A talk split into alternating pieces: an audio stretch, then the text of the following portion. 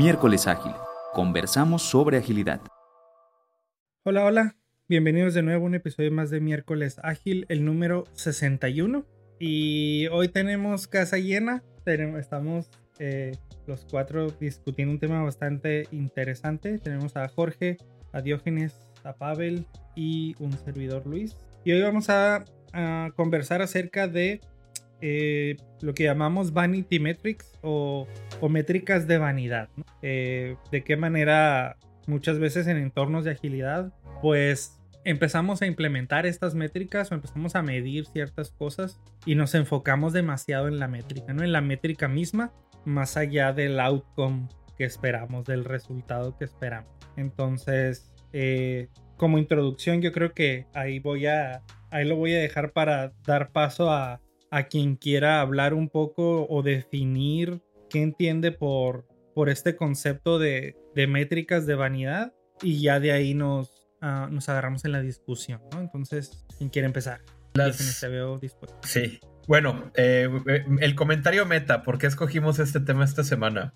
Eh, estaba compartiendo una experiencia en el grupo de cómo un Agile Coach presentó métricas en mi organización, donde el equipo, el peor equipo que tenemos tenía 96% de efectividad. Este, y presentó metas para su... Eh, los equipos los tenemos distribuidos, sin embargo el equipo es un equipo que está en varias ubicaciones, en distintos usos horarios y países, ¿no?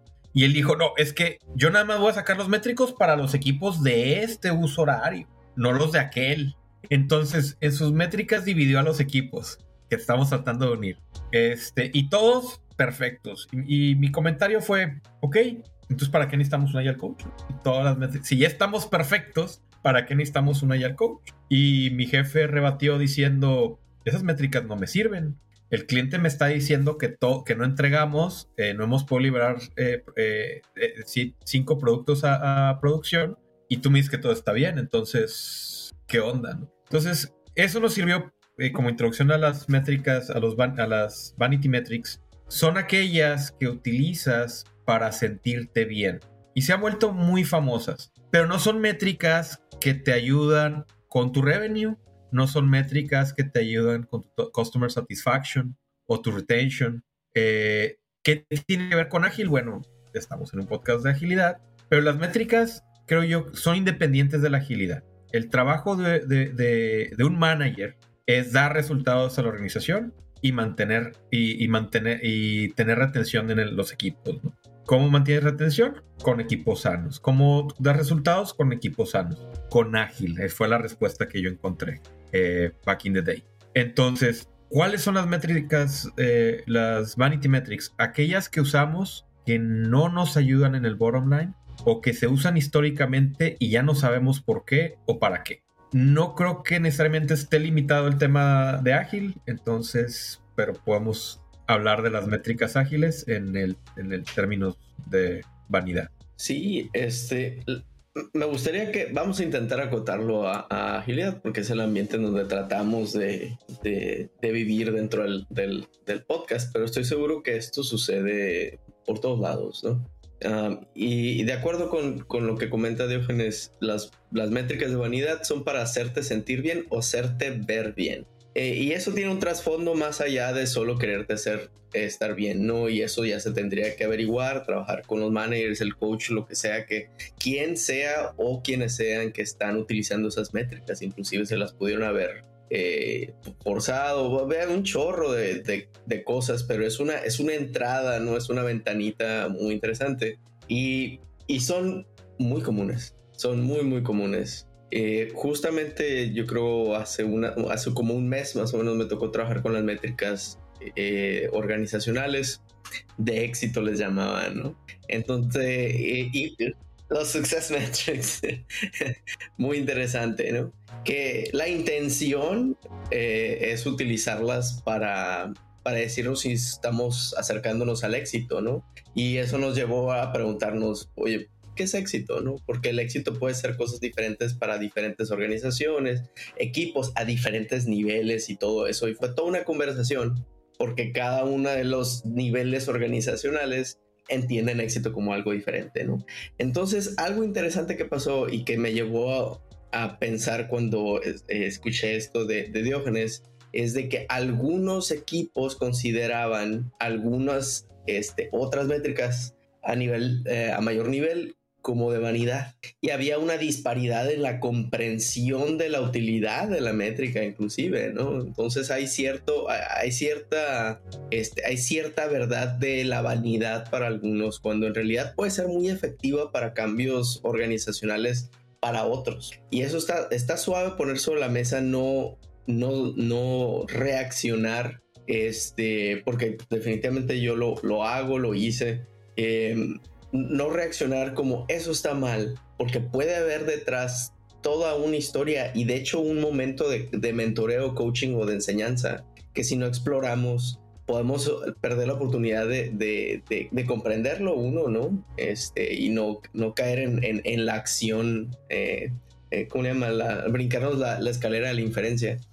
Eh, pero para cerrar ese comentario, está interesante que todos todos quieren sentirse bien.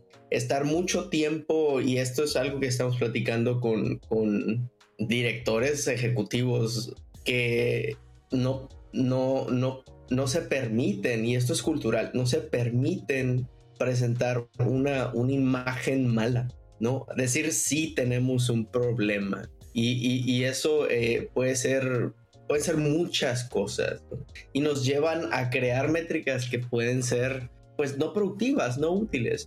Realmente no son, no son útiles. Eh, y un comentario interesante con uno de estos directores dijo es que necesitamos por lo menos un éxito para poder ganar la confianza para y el espacio para trabajar en todas las demás, ¿no? Entonces, si me quitas todo esto, que es, que es mi herramienta para construir confianza con quien cree que esto es valioso, ya tal vez no tengamos oportunidad de trabajar en todas estas métricas, ¿no? Que de verdad son valiosas, ¿no? Y bueno, ya vimos por qué y todo eso. Y estuvo muy interesante que este mundo que no es blanco y negro, sino que en realidad hay un, hay un gris en medio, ¿no? Y hay que, explorarlo un poquito más. Pero ahí, la voy a dejar por pronto para, para escuchar a, Jorge. Sumando un poco ahí, eh, de acuerdo con que el, la intención aquí no es satanizar las, vanity metrics.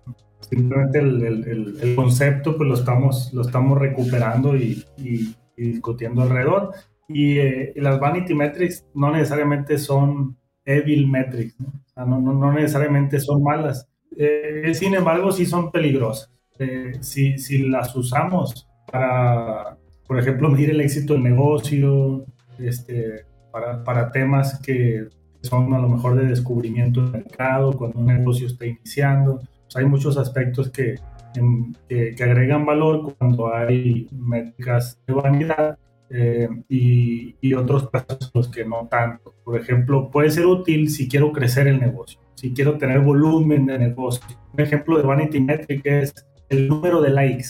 Estamos muy, muy acorde. Un número de likes en, en mi sitio, número de, de followers, claro, no es malo tener followers, los necesito para poder monetizarlos después. Entonces, eh, llega un momento en donde es importante medirlo. Sin embargo, si baso el, éxito y la rentabilidad de mi negocio en, el número de, usuarios que tengo, pues pudiera caer en una trampa. Entonces, pudieras estar satisfecho porque mis usuarios están aumentando, pero pues, no necesariamente están comparando.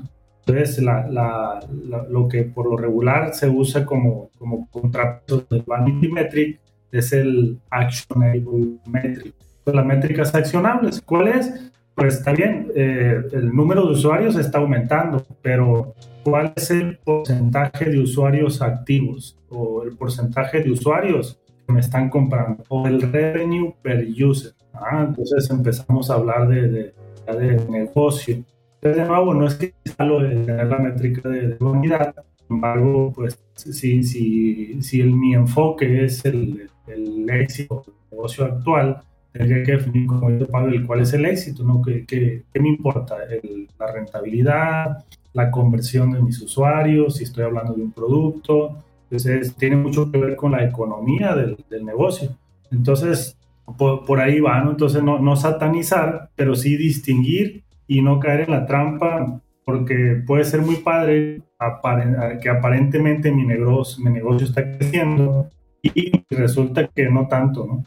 Esto, mi experiencia, yo lo he observado con un fenómeno interesante. En los negocios he visto una presión muy, muy fuerte por medir. Y de nuevo, no es que esté mal. Entonces, una, una reacción que yo he visto ante eso, porque hay exigencias, ¿no? Hay exigencias y hay una presión enorme por, por ir bien para empezar, ¿no? Hay una presión por ir bien. Pues, pues voy bien. pues, pues, pues voy bien. Entonces, vido aquello que pueda ser más atractivo para aquellos que me lo están solicitando. Entonces aquello que puede ser más crudo, más eh, o, que no, no, está tan bonito, pues a lo mejor y no lo muestro. Y no, y no es intencional, es lo que yo he observado. Por ahí podemos continuar la conversación. Yo, yo agregaría que, que quizás no es eh, a una métrica, yo creo que lo hace un vanity metric, no necesariamente lo que mida, sino el cómo se usa. Es decir, podríamos podríamos perfectamente tratar de medir el número de usuarios, pero si lo, si lo tratamos de medir eh, por medirlo en un fin en sí mismo, yo creo que ahí es donde está el problema, ¿no? Sin, sin, sin mapearlo o sin conectarlo hacia un objetivo de negocio, hacia un objetivo de alguna mejora que necesitamos hacer en, en nuestro equipo, ¿no? Y lo, y lo que el, el, uno de los ejemplos que me viene a la mente y que también creo que, bueno, Vanity Metrics implica ¿no? cómo hacernos ver bien, métricas de, de vanidad. Pero quizás me gustaría extender un poco el concepto a como métricas superficiales, ¿no? Que incluso, por ejemplo, el número de bugs, por ejemplo, en un producto, pudiera, pudiera llegar a ser una métrica superficial en el sentido de que, oye, pues estamos prácticamente diciendo con esa métrica que todos los bugs valen igual o todos los bugs son lo mismo. Y quizás tienes de los 100 que tienes, 99 son cosméticos, ¿no? Son, son cosas sin tanta relevancia y uno de ellos quizás sea importante, ¿no? Sin embargo, te dejas llevar por ese número, ¿no? Tenemos 100 bugs abiertos. Entonces, viendo el número, asumimos que tenemos un problema grande, cuando en realidad a lo mejor falta cierto sesgo o cierto ángulo de, en cuanto a cómo vemos la información como para ahora, como para tratar de, realmente tener una, una idea un poco más cercana a la, a la realidad. Entonces, creo que se pone interesante. En, en, en, agilidad creo que vemos bastante de estos ejemplos y para mí el ejemplo más clásico es la velocidad. Quizás, no sé, Diógenes, en, el caso de que, que comentabas, comentabas acerca de efectividad, ¿no? Y, yo he visto esa métrica de efectividad en cuanto a, bueno, de los story points que prometimos en el sprint, cuántos story points realmente entregamos. Pero pues, ¿qué significa eso? O sea, realmente no, no es, es muy fácil desacoplar esa, esa métrica de realmente la satisfacción de los clientes o de la calidad del producto, etcétera, etcétera, porque pues al final de cuentas, pues la velocidad viene de los puntos y los puntos vienen de las estimaciones. Y, y, hemos trabajado, creo todos aquí en, en, casos en los que, bueno, pues ¿cómo conseguimos más velocidad? Pues estimamos más alto. Entonces, se vuelve la velocidad una, una métrica de vanidad en sí mismo. Es, es, es ahí donde creo que hay que intervenir y hacer algo, ¿no? En cuanto, bueno, ¿qué realmente significa la velocidad para nosotros? ¿O qué debería significar para nosotros y para nuestros clientes finales? Y ahí, me, me, llevaste a un concepto que yo creo que todos los que hemos, que, que somos ingenieros, hemos pasado por esto que nos enseña. Lo que se mide es, es, lo que se mejora. Si no lo midas, nunca lo vas a mejorar, ¿no? Entonces podemos caer fácilmente en esa filosofía eh, muy, eh, ¿cómo se llama? Muy, muy shallow. Uh, tú siempre me traduces muy, uh, muy superficial. este, por no buscar el, el, la razón ¿no? que, que, está detrás. Porque yo pienso en el ejemplo que das, por ejemplo, de velocidad. Eh, creo que depende completamente del contexto, ¿no?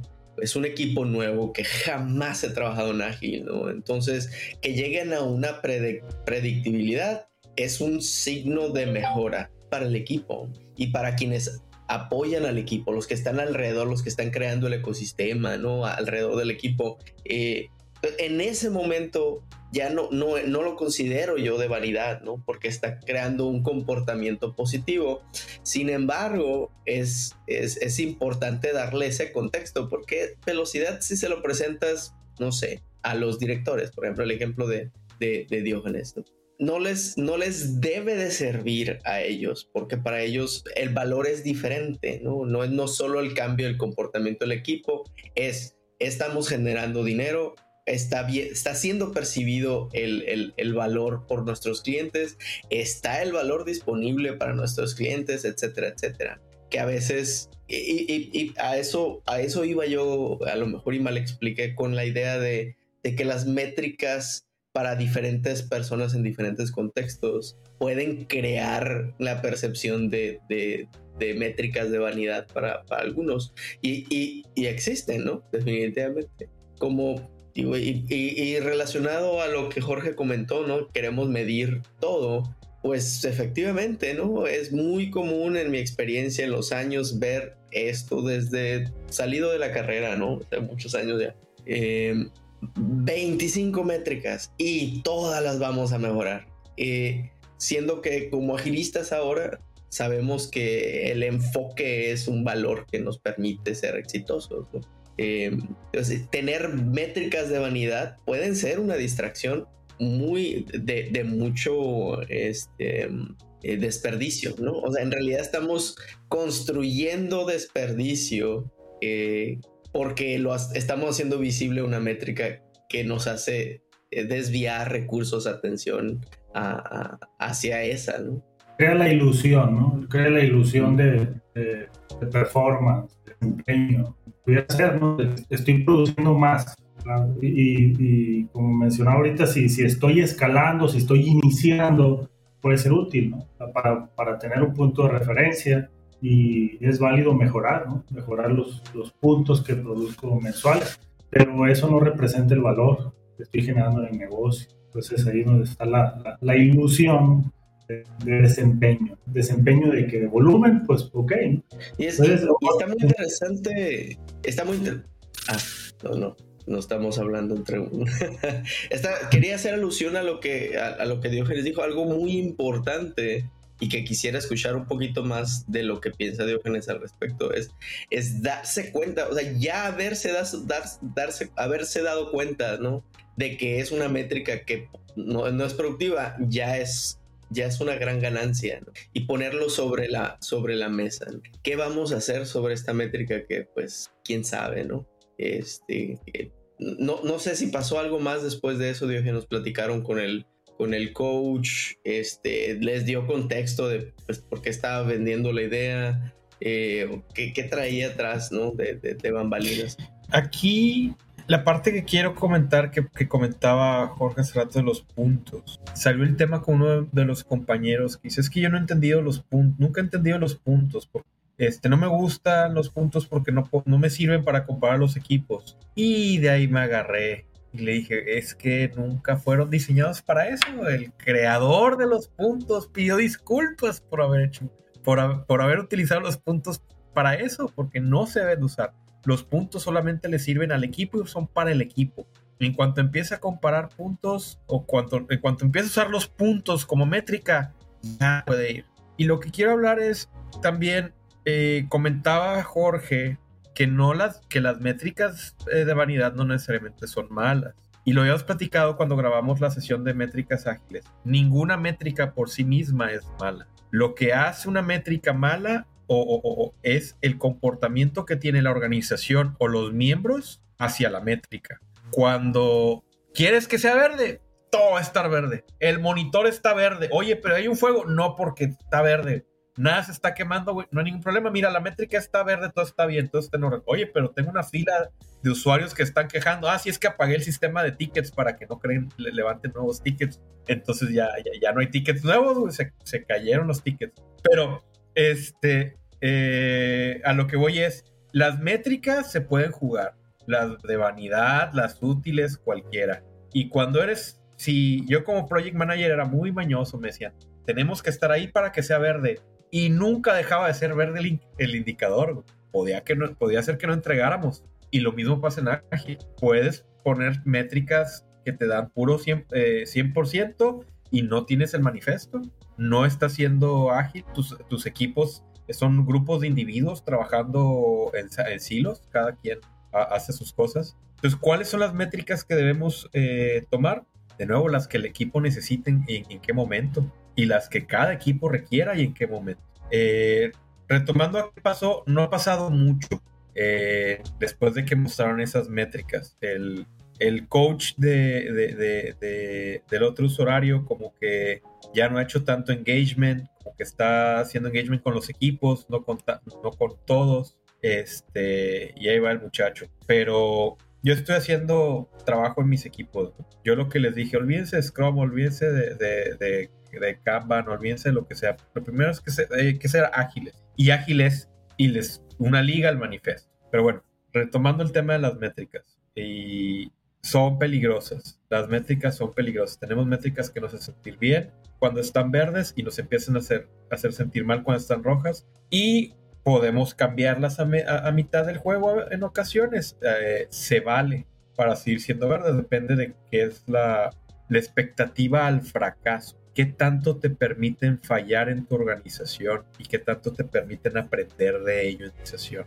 Mejorar y ajustar hay organizaciones en las que no se permite el fracaso y esas son donde siempre vas a ver indicadores verdes, que todo está bien porque la gente no reporta los problemas. Justo bromeaba con, con, la tía yo, que es la jefa, y me este, estaba en mi sala de juntas y yo necesitaba que, que terminara. Y entonces le digo, oigan, para ver si van a terminar temprano porque tengo una junta con todo mi equipo. Y me dice, ah, creí que nos venías a decir un problema de producción. No, esos no te los digo. eso lo resuelvo. Cuando tengo problemas de producción, no, no, no te aviso, lo resuelvo. Porque no mi te mando una deja de ser verde, entonces. Pues, pues, porque mi métrica deja de ser verde. yo de todo te voy a decir que tengo un problema. Perdón. Sandía. Métricas verde sandía. Verde sandía. Yo de tonto te voy a decir que tengo un problema. Te voy a decir que ya lo arreglé y por, y por qué la regamos, pero no te voy a decir que hay un problema. Ahora, en fin. Ahí, ahí con el ejemplo que, que manejabas, Diógenes.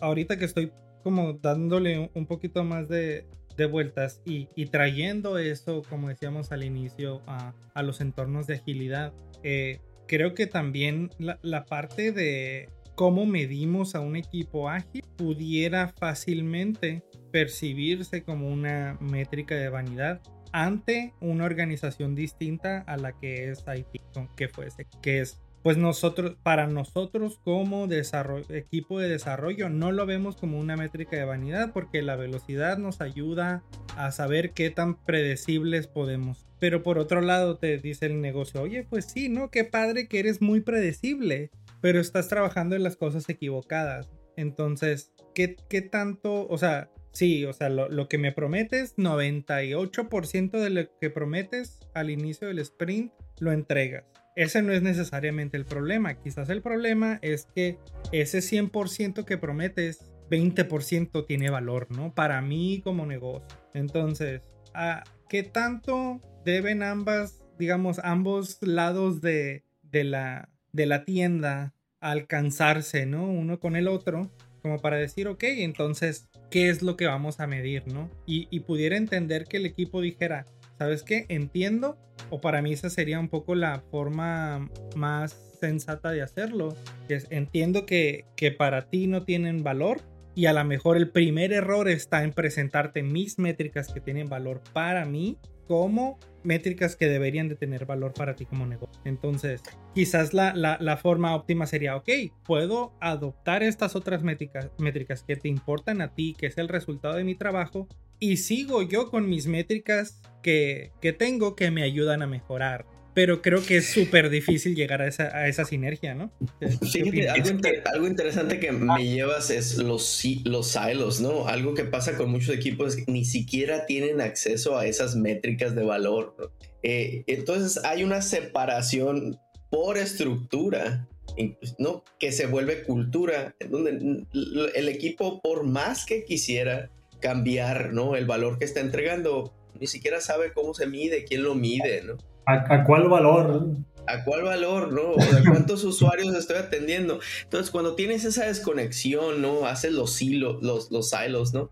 Eh, eh, creo, esa conversación que, de acuerdo, ¿no? Con, con, con, ese acercamiento de ambas partes, o inclusive, de hecho, no creo que son dos partes, yo creo que hay más en juego, depende mucho de la organización. Eh, no se da, no, no, no, no se habla el mismo lenguaje porque no ven las mismas letras siquiera, pues, ¿no? Eh, entonces, ¿cómo, cómo hacer, hacer ese acercamiento? Digo, lo podemos, podemos acercarnos a, estar, a empezar a describir el valor de la transparencia, ¿no? Eh, pero yo me acercaría más a la comunicación. es que eso es, es, es complicado. Creo que estamos hablando, yo me acuerdo, hablando de, la desconexión de las métricas de los departamentos de IT con la organización, yo me acuerdo que las métricas eran incrementar el revenue, mejorar la satisfacción del cliente. Oye, soy el de IT, nunca he visto un cliente, no sé qué es, no lo conozco, yo, yo, yo trabajo para la organización. el grupo de IT es yo nomás, un grupo yo nomás pongo el código que usan los clientes, a mí ni me veas, ¿no? No, no, no, ni siquiera los clientes, muchas aplicaciones son internas. Tú vendes, tú vendes software y, tus usuarios usan tu software. Muchos estamos en organizaciones de IT que los clientes nunca ven el sistema, nunca ven el, código, nunca ven el producto, pues. Entonces, la organización de IT es overhead, no genera revenue. Es bien complicado saber cómo generar, cómo, cómo, contabilizar el revenue. Me acuerdo que estuve en es, estoy, es, es difícil, de acuerdo, pero... Sí, pero ¿cómo alineas las métricas del departamento de IT cuando, cuando es mejorar, cuando es incrementar el revenue? Nunca sabes si fue la campaña de marketing o fue, o fue el sistema que acabas de liberar, que fue exitoso, o fue que redujiste la cantidad de clics, porque me acuerdo que, tuve, que tuve un proyecto donde el objetivo era reducir la cantidad de clics, porque cada clic costaba tantos centavos entre miles de usuarios, entonces eh, monetizaba, una, una manera de monetizar la cantidad de clics que daban los, los usuarios del sistema. Y a partir de eso era la, eh, eh, la meta de performance. La meta de performance, alguien en la organización pudo relacionarla entre el departamento de IT y el nuevo sistema que estábamos haciendo contra el sistema de desarrollo que estábamos trabajando. Sin embargo, ahora que estoy en, el sistema de production support, no soy más que overhead, puros problemas. Yo no los creo, los crean otros que están haciendo mejoras y no, y, ven toda eh, la, la, matriz de dependencias, ¿no? Pero esa desconexión siempre ha existido y es una necesidad de que los departamentos de IT tomamos métricas que no necesariamente van alineadas con las métricas de la organización, con los objetivos de la organización. Se requieren mentes más brillantes que la mía para relacionar directamente cómo una organización soporta el revenue. Ok, existen métricas de, de, no tener servicios caídos, métricas de los clics, de productos nuevos, etc.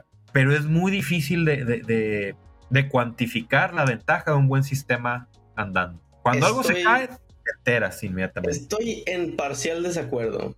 O sea, le voy a decir no, pero este, hay, hay esfuerzos de muchas organizaciones, organizaciones. Intel hizo mucho al respecto, los OKRs, ¿no?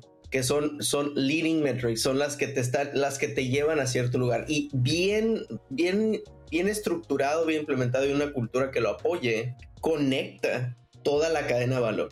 ¿ok? Aunque sea invisible, inclusive, ¿no? Porque en realidad se tiene que trabajar en hacer visible la cadena de valor, el value stream. Es, es que una organización no lo sepa, está trabajando, no sabe qué es lo que está, qué es lo que está produciendo valor, ¿no?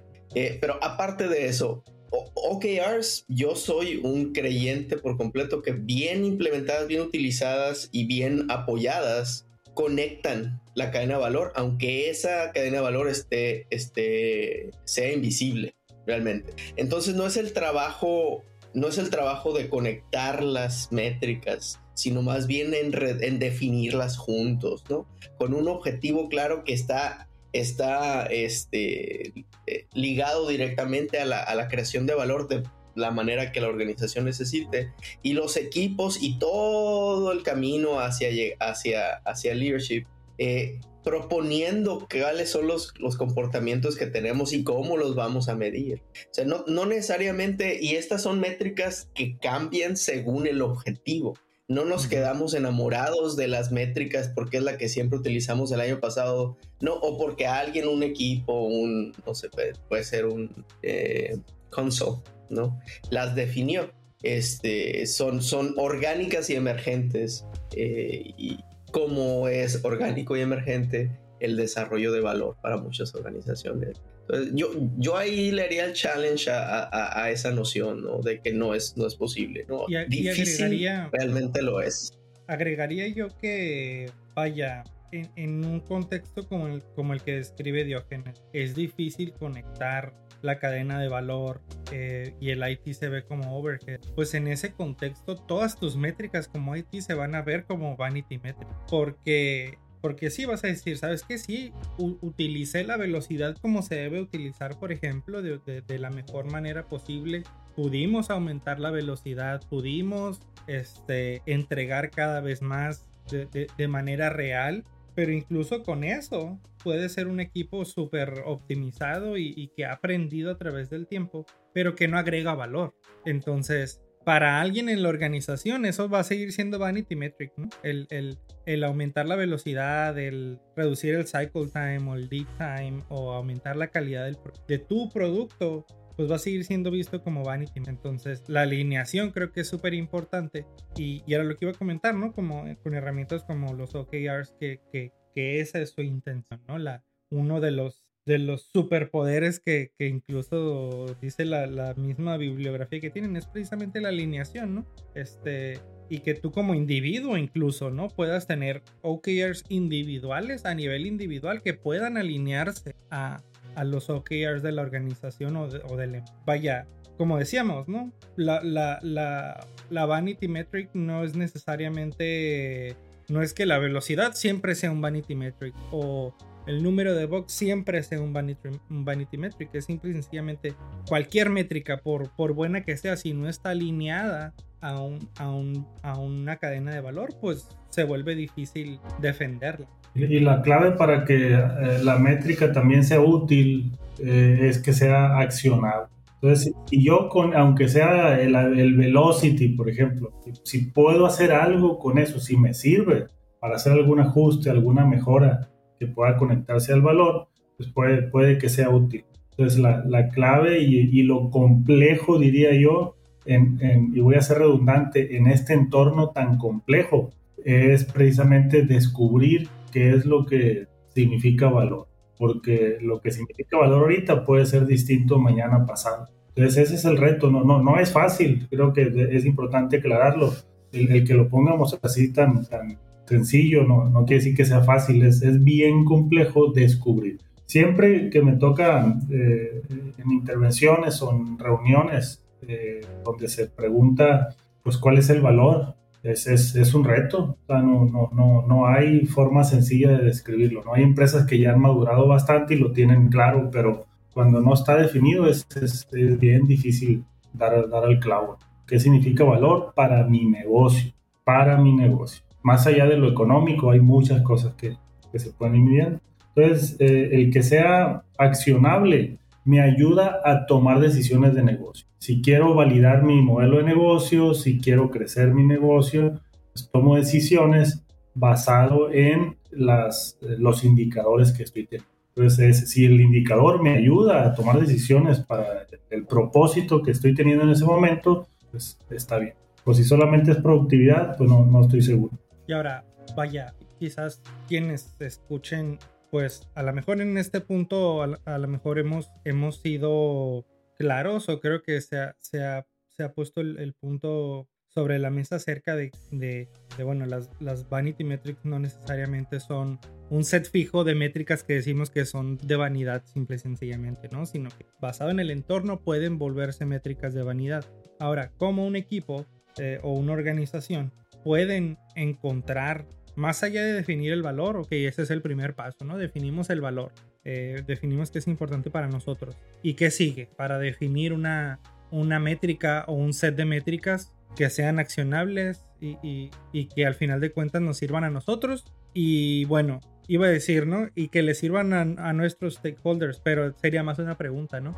¿También deberían servirle a los stakeholders o habrá métricas que sean exclusivamente para un equipo que no necesariamente beneficien a, un, a un ente externo. Dos preguntas, ¿no? ¿Cómo empezar a definir las métricas? Y dos, deberíamos de tener en cuenta a otros stakeholders para definir? Este, habiendo recientemente trabajado en métricas, justamente es revisar las métricas que se tienen, ¿no? ¿Cuál es la definición de ellas? ¿Se comprende cuál es su definición? Uno, ¿se comprende la métrica? Eh, ¿Cómo se calcula la métrica?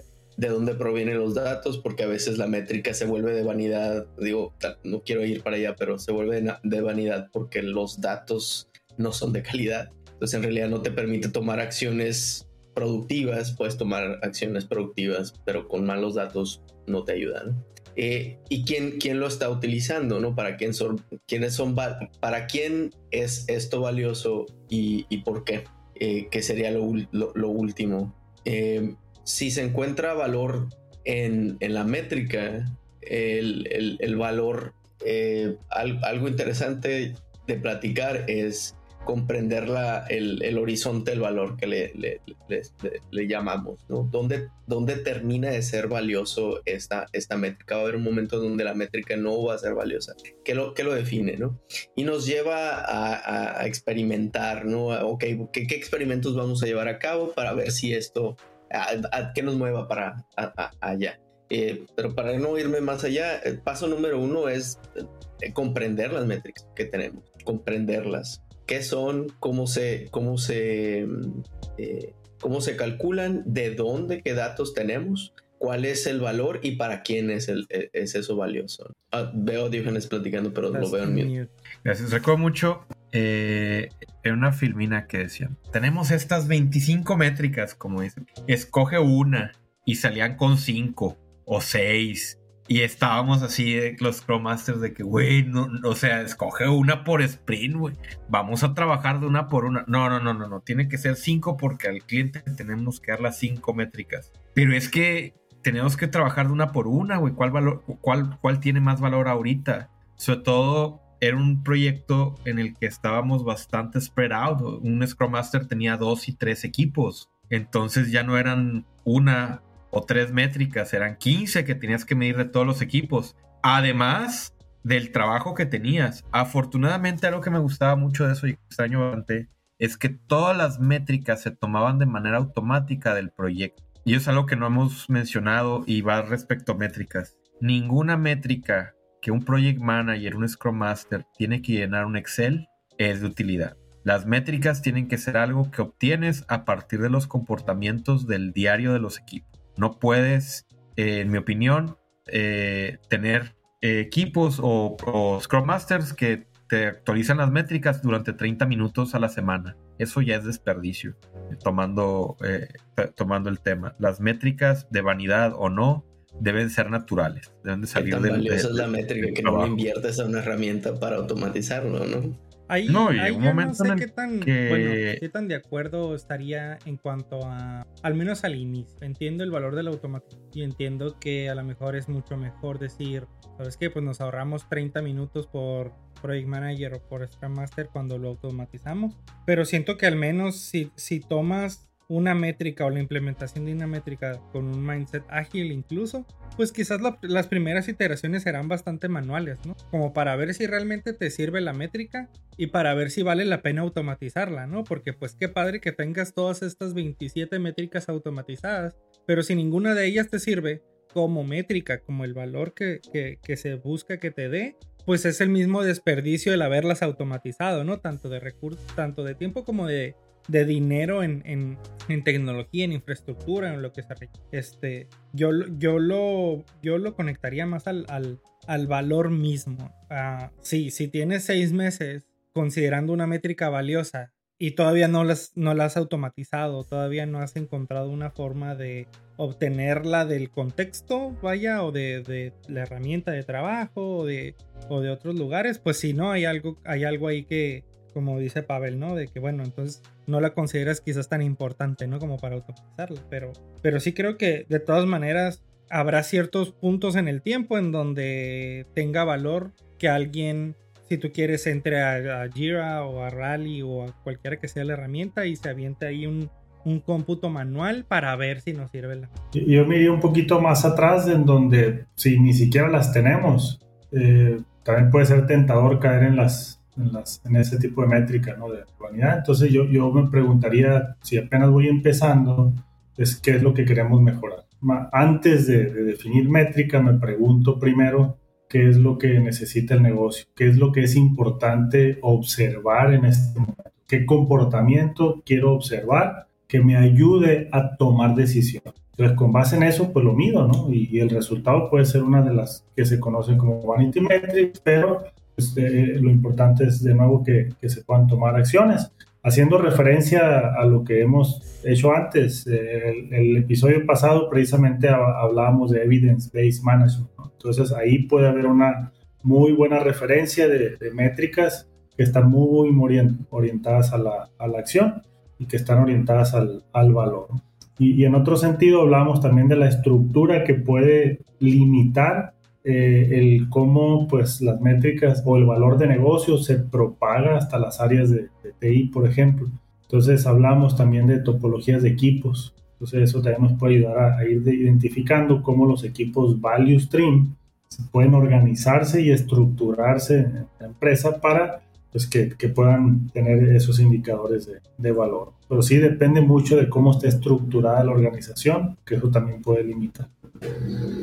Muy bien. Pues bueno, vamos, vamos cerrando, vamos haciendo comentarios de cierre. Este, bueno, uno, el no satanizar las, las, las métricas de vanidad, averiguar que, cuál, es, cuál es el valor de esas métricas, alguien ve valor en ellas, por algo se están midiendo, eh, com comprenderlo y eso puede transformar tus métricas y hacerlas de, de, valor, o simplemente eliminar el, el desperdicio. Eh, lo otro es, es, estar abierto al cambio y a experimentar, ¿no? incluyendo las métricas.